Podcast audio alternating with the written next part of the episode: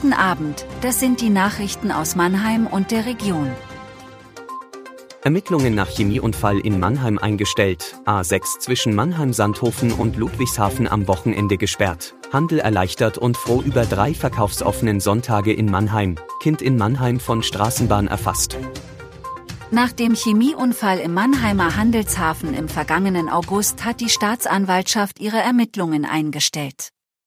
Drei Gutachten hätten keine Hinweise auf ein strafrechtlich relevantes Verhalten ergeben, teilte die Staatsanwaltschaft am Mittwoch auf Anfrage mit. Die Ermittler hatten zwei Gutachten für Gefahrgutlogistik und für Materialprüfung sowie eine vom Chemiekonzern BASF vorgelegte Expertise ausgewertet. Die BASF hatte Container mit Bleichmittel für die Textilindustrie in die Türkei verschiffen wollen. Wegen einer chemischen Reaktion geriet einer der Container in Brand und hatte giftige Dämpfe freigesetzt. Der Einsatz zur Bergung der Fässer im Container hatte sich über anderthalb Wochen erstreckt. Bei dem Unfall am 23. August des vergangenen Jahres wurden 17 Menschen verletzt. Im Oktober hatte die Staatsanwaltschaft Ermittlungen gegen Unbekannt wegen des Verdachts auf fahrlässige Körperverletzung eingeleitet. Die Theodor-Heuss-Brücke auf der A6 zwischen Mannheim-Sandhofen und Ludwigshafen Nord wird an diesem Wochenende in Richtung Pfalz komplett gesperrt. Die Sperrung beginnt am Freitag ab etwa 17.30 Uhr und soll am Montag gegen 5 Uhr rechtzeitig vor Beginn des morgendlichen Berufsverkehrs enden. In dieser Zeit will die Autobahn GmbH den stark beschädigten Fahrbahnbelag auf der Brücke komplett austauschen.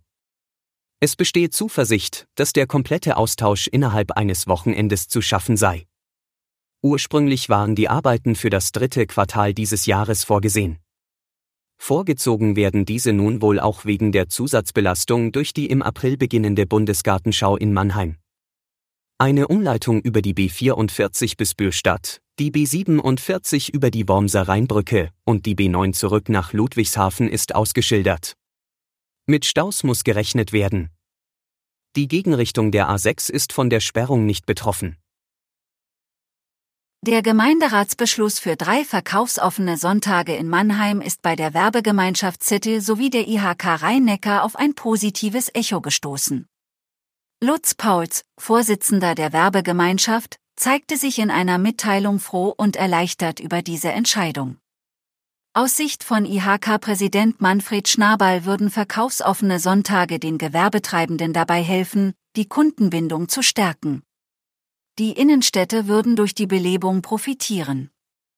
Neben dem traditionellen Termin im Herbst waren im Gemeinderat am Dienstag zwei weitere Aktionswochenenden mit verkaufsoffenen Sonntagen genehmigt worden.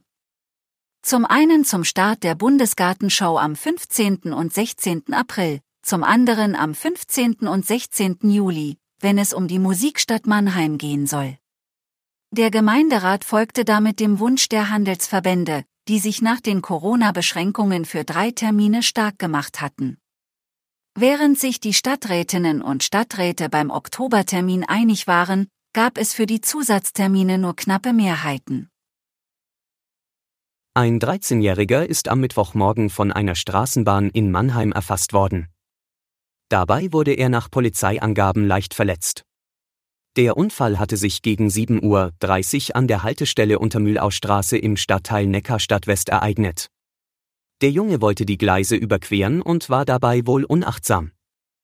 Die Straßenbahn erfasste dem 13-Jährigen am Rucksack. Er wurde einige Meter mitgezogen, geriet jedoch nicht unter die Bahn. Rettungskräfte brachten den Leichtverletzten zu weiteren Untersuchungen in ein Krankenhaus. Der Verkehr auf der Waldhofstraße in Fahrtrichtung Sandhofen wurde umgeleitet. Es entstanden leichte Verkehrsbeeinträchtigungen. Das war Mannheim Kompakt. Jeden Montag bis Freitag ab 17.30 Uhr auf allen gängigen Podcast-Plattformen.